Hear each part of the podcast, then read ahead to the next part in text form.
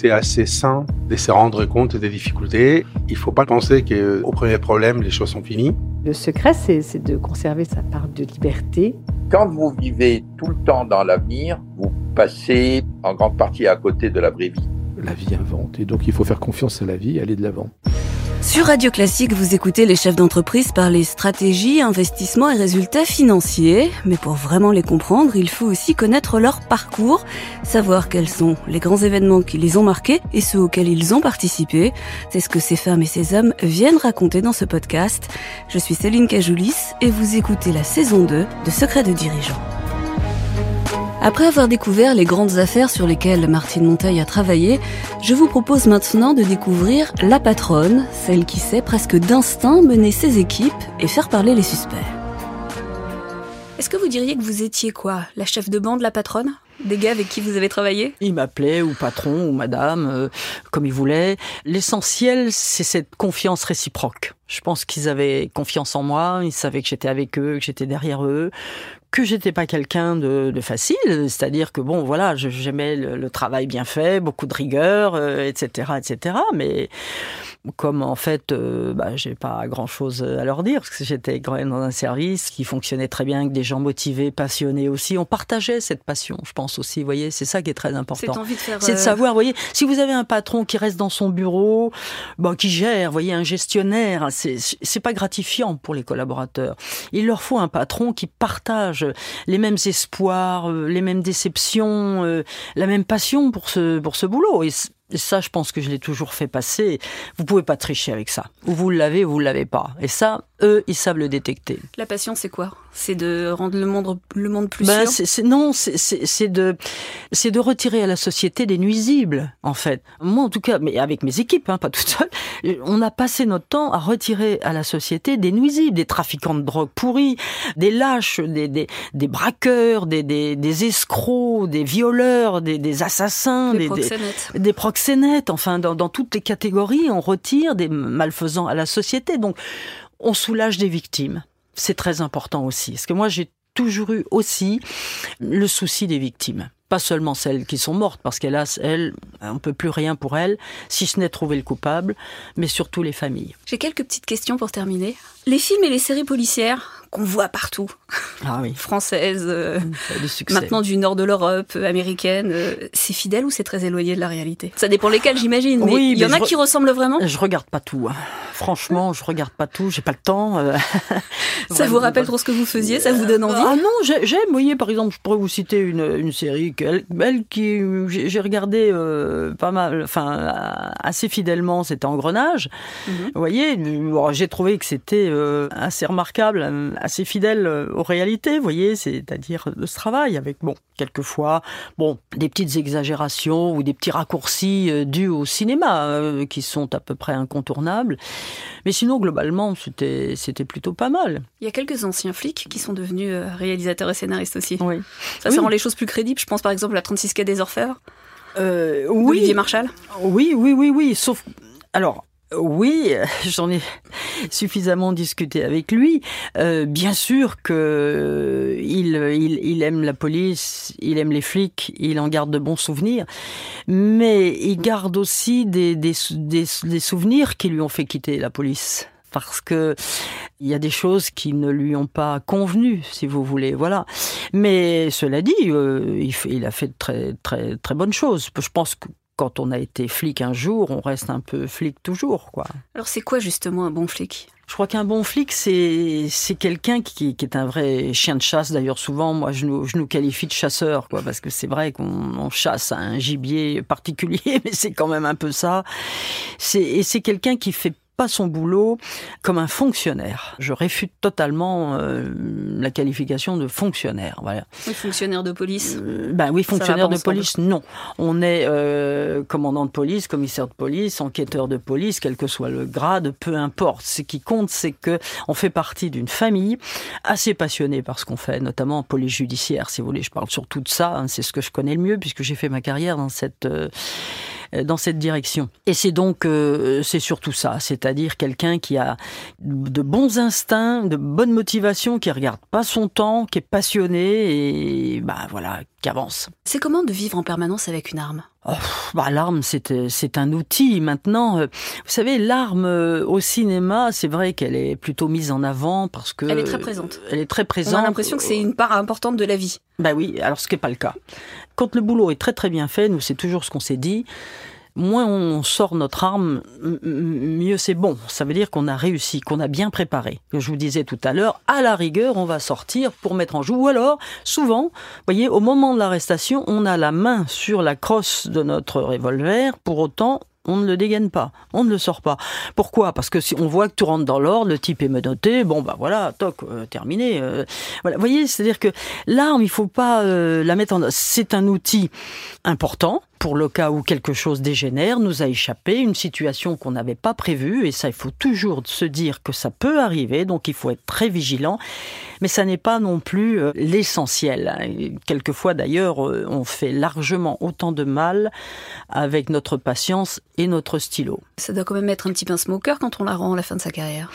Ben euh, oui, ben autant que Que de rendre la carte. que de rendre la carte, hein, Ouais. euh, qui, qui est quand même un sésame, qui est quand même euh, aussi euh, un signe d'appartenance. Euh, moi, j'ai toujours parlé de famille en, police judiciaire, on constituait une grande famille, donc c'est ça qui touche le plus quand on quitte. D'ailleurs, souvent, quand vous parlez de vos équipes, vous dites euh, mes garçons, mes gars. euh, Ça reste. c'est vrai, ça reste. Oui, même s'il y avait des filles, Euh, pas en majorité, mais il y en avait.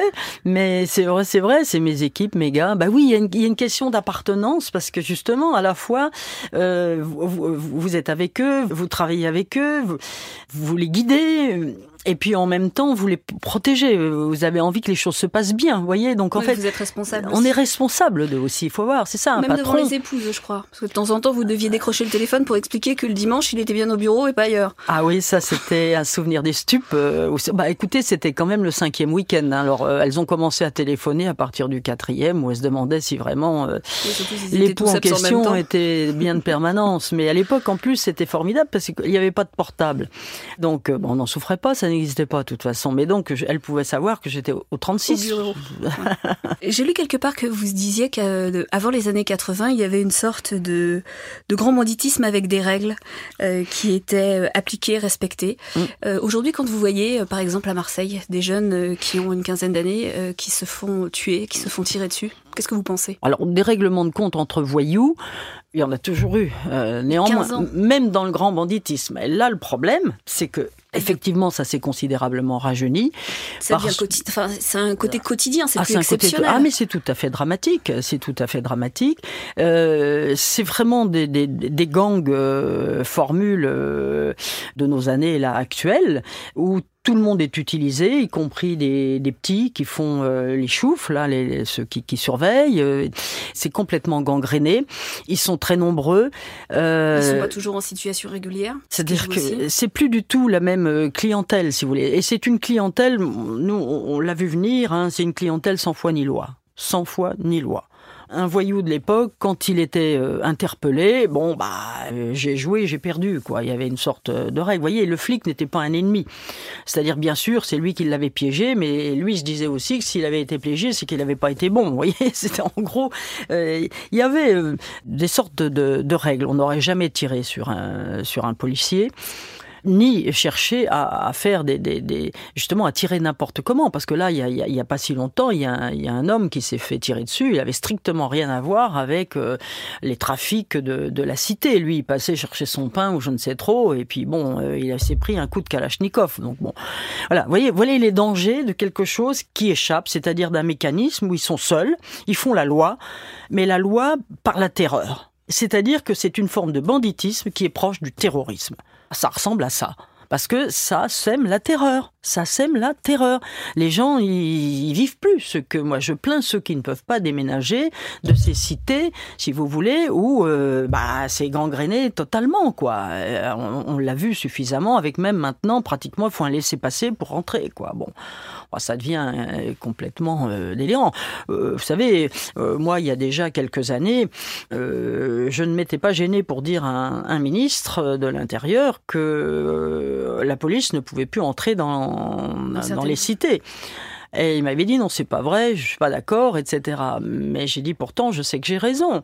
Il me dit non, mais on y entre. Mais je dis oui, bien sûr que vous y entrez, mais vous y entrez avec des CRS ou des gardes mobiles. C'est pas ça, entrer dans une cité. Pour moi, entrer dans une cité, c'est ce qu'on faisait avant les années, euh, euh, enfin moi, début des années 80. Vous voyez, je pouvais encore aller dans une cité.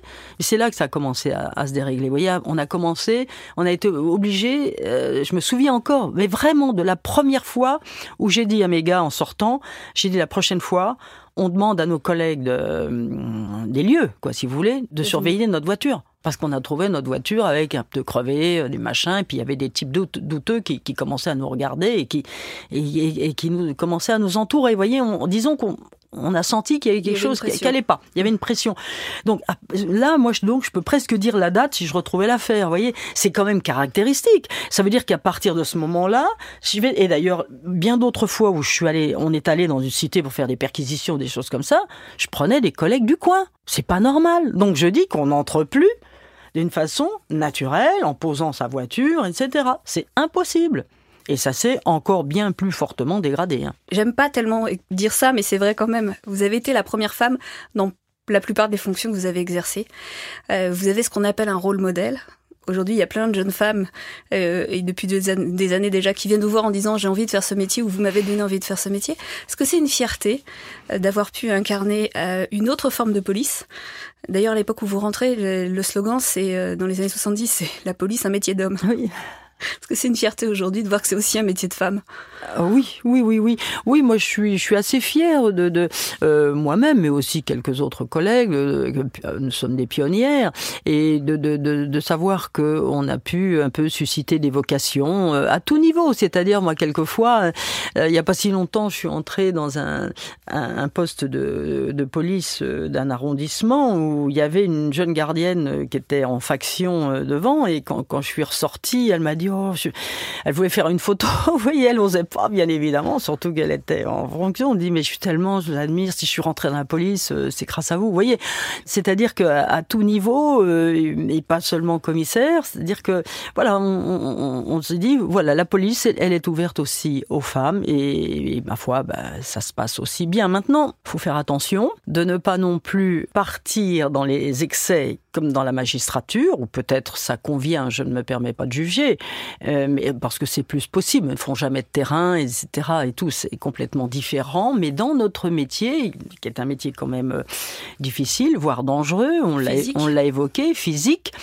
Donc il faut savoir aussi euh, équilibrer les choses et ne pas non plus féminiser à outrance. Ça, c'est le piège dans lequel il ne faut pas tomber. Est-ce que les commissaires ont toujours des imperméables comme Maigret, l'inspecteur Gadget, et des flics, et les flics, des blousons en cuir comme Jean-Paul Belmondo? Ça a été des modes.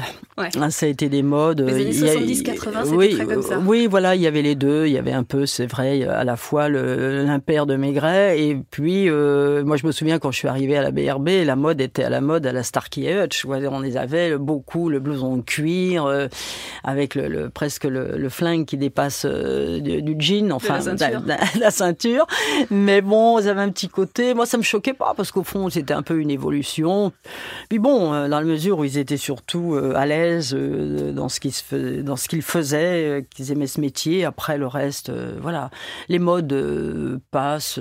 Ça dépend aussi des services il y a, y, a y a, des services qui sont plus euh, dans tout ce qui est euh, grand banditisme, anti-gang et tout. Bon, c'est un peu différent. La brigade criminelle. Il y a peut-être aussi un côté. C'est un peu. voilà. Il faut s'adapter aussi au milieu dans lequel on évolue. J'imagine qu'au stup, il faut ressembler aux gens qu'on va Exactement aussi, c'est très important. Donc, au stup, il y avait beaucoup qui, étaient, qui avaient les cheveux longs, qui, qui paraissaient un peu, pas négligés, mais enfin, vous voyez, très décontractés, un peu. Voilà. Hein, ça passait mieux. Il n'était pas question d'aller dans les quartiers où nous allions costume cravate. Hein, moi-même, j'étais euh, en jean, en basket, euh, avec euh, une espèce de veste kaki avec des tas de d'écussons divers et variés. Vous voyez, enfin bon, c'était un peu de, vous voyez, le truc de l'époque qui passait bien, quoi. C'était facile de rester féminine malgré tout? Parce que moi j'ai des images de conférences de presse, on, vous remarque que vous êtes blonde, donc il y a beaucoup d'hommes et en plus vous êtes blonde, mais il y a toujours une élégance. Euh, oui, alors euh, disons, sur le terrain, vous regardez moins, hein, parce que soit vous vous prenez la pluie, euh, ou je sais pas, moi vous avez passé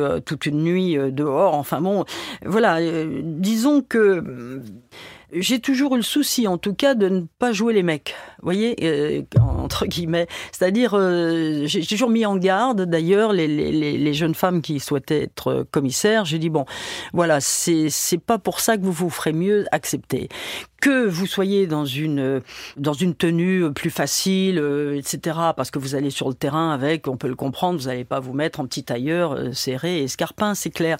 Mais euh, le reste du temps, voilà, habillez-vous normalement comme une femme, soyez femme, assumez votre féminité, ça n'est pas du tout incompatible. Voilà, c'est tout. Elle était comment, Madame Claude? Parce que c'est vous qui l'arrêtez la dernière fois qu'il la mettait en prison pour fraude fiscale, c'est ça? Ah non, non, non. Ah non, la fraude fiscale, c'était le coup d'avant. Ah oui, oui, la fraude fiscale, c'est justement, elle avait toujours été, au début, euh, elle a été euh, euh, inquiétée pour fraude fiscale. Elle est même allée quelque temps, très peu, en, prison pour cela. Nous, on l'a faite vraiment sur un, délit, délit de proxénétisme, bien sûr. Madame Claude, pour, il y a certains auditeurs qui vont peut-être pas la connaître, c'est quelqu'un qui avait monté un réseau de prostitution très haut de gamme, qui a pris fin à la fin des années 70, qui était vraiment une, une grande le nom était très connu. Euh, vous, vous arrivez 20 ans après et vous la coincez, ce coup-ci vraiment pour proxénétisme. Oui, absolument. Oui. Pour proxénétisme. Ah bah, elle l'a très mal pris, hein, parce que Madame Claude, évidemment, elle, c'est une femme euh, qui avait une haute idée d'elle-même. Et euh, qui, a, pris ça comme une grande gifle, quoi. Elle pouvait, pouvait pas supporter. Elle a été odieuse, hein, très, très clairement. Paix à son âme, mais bon, elle a été odieuse avec euh, euh, mon groupe, mon chef de groupe et tout ça, qui est d'ailleurs venu me voir en me disant, elle est impossible, elle décline même pas son identité, enfin rien. Enfin, c'était, c'était épouvantable. Euh, bon, je l'ai un peu recadré, quoi. Bon, ça, c'est vrai, il y a eu un affrontement entre nous assez sévère, où je lui ai fait comprendre qui elle était, qui j'étais et ce qui allait se passer, et que son intérêt était de coopérer, parce que sinon ce sera encore plus euh, aggravé que ce que ça ne l'est déjà. Bon. Euh, Mais c'était un peu une légende, ça impressionne ou pas? Pas tellement, non, parce que euh, pour une raison, ça, bon, non, ça m'a étonné moi quand on, mon chef de groupe est venu me voir et m'a dit, écoutez, je crois que Madame Claude a repris du service. Oh, je lui ai dit, ah bon, vous êtes sûr? Parce qu'elle est quand même pas gamine gamine, vraiment. Hum, à lui, il avait toujours des, bonnes informations. Hein. Il m'a dit, écoutez, à 90%, c'est bon. Alors, euh, bah, j'ai écouté, allez, on y va, on y va, mais motus et bouscouchu, on dit rien, on travaille dessus, on va bien voir si c'est ça. Donc, en fait, on a, on a travaillé euh, quelque temps dessus, euh, écoute, etc., et tout, et effectivement, mais déjà, on percevait au travers de, de, l'enquête en cours, si vous voulez, que c'était une vraie perverse, c'est-à-dire que euh, les filles venaient, elles les recevaient, donc elles demandaient à ce qu'elles se déshabillent, elle évaluait déjà un peu le, cheptel, vous voyez, c'est un peu ça pour elle, hein, c'est un peu du bétail. Et, en disant, bah, celle-là, bah, il va falloir euh, que tu te fasses refaire, là, tu as trop de culottes de cheval, là, tu n'as pas assez de seins, là, tu as ceci, là, tu as cela, enfin, vous voyez, hmm, tout un tas de trucs. En fait, euh, elle, elle, piégeait surtout la fille, elle, elle le mettait dans les mains d'un plasticien avec lequel elle était d'ailleurs en, en cheville. Euh, et, et, puis comme ça, la fille, elle était accrochée parce qu'évidemment, c'est une somme d'argent Une somme d'argent. Et puis maintenant, tu rembourses. Tu rembourses comment? Bah écoute, tu vois, là, il y a un client, un tel. Euh, j'aimerais bien que tu y ailles. Voilà, c'est ou pour la soirée, pour le week-end, pour ceci, pour cela. Voilà, elle, travaillait comme ça. Alors, c'est, elle leur faisait pas de, de cadeaux. Alors bien sûr, euh, vu de l'extérieur, on se dit ah les filles de Madame Claude, bah oui, il y avait un standing, mais parce qu'elle était très très exigeante. Elle exigeait qu'elle sache se tenir à table. Elle leur donnait des cours de maintien. Il fallait qu'elle qu'elle sache parler anglais. Euh, il fallait euh, qu'elle s'habille bien. Donc et puis surtout visite médicale régulière. Pas pas question qu'il y ait de quelconque maladie qui vienne gâter la fête. Enfin, vous voyez tout, tout, tout un tas de. Ah, c'était une maîtresse femme euh, qui, qui, qui, gérait euh, effectivement euh, une entreprise. ouais, une, entreprise, c'est ça, une industrie. Donc avec très peu d'affect. J'ai une toute dernière question. Est-ce qu'il y a une chanson que vous aimez bien ou qui vous accompagne dans la vie? Moi, je suis un petit peu, si vous voulez, j'ai la musique. j'ai mes moments de classique, j'ai mes moments de jazz que j'aime beaucoup. et puis après, c'est pour le reste, dans les chansons, c'est, ça peut être dans le registre de Piaf que, que, que de Brel ou que de Sardou ou que d'un autre. Ça dépend. Ils ont chacun, les uns et les autres, de, de, belles chansons. Si vous voulez, je suis pas fixé sur une chanson euh, en particulier. Pour ce dernier épisode de la saison, je voulais vous remercier de votre fidélité, de vos remarques, de vos conseils et pour ceux que j'ai interrogés de votre bienveillance. Merci à Louis Rouèche pour la réalisation de cet épisode. Merci à la Dream Team Lucille Cousin, Béatrice Moedine et Clara Fort pour la valorisation de ce podcast. Dans quelques jours, vous les découvrirez sur Instagram puisque nous vous préparons une petite vidéo sur les coulisses du podcast. Merci aussi aux différents réalisateurs qui travaillent avec moi depuis un an et particulièrement à Mathieu Avec qui j'ai créé les tout premiers épisodes et qui a déniché ce générique devenu la signature de Secret de dirigeant. Merci également à Anne Flateau du service documentation des échos qui me fournit des dossiers complets pour préparer les interviews. Et enfin un merci tout particulier à ma complice de bureau, Laurence Gontier, qui me prête sa voix pour les titres que vous entendez juste avant l'interview et qui est chaque heure, dans les flashs, la voix de l'information sur Radio Classique. Vous retrouverez d'ailleurs certains de ces secrets de dirigeants au mois d'août sur l'antenne de la radio entre 8h40 et 9h et je vous donne rendez-vous en octobre pour la saison 3 de Secrets de dirigeants.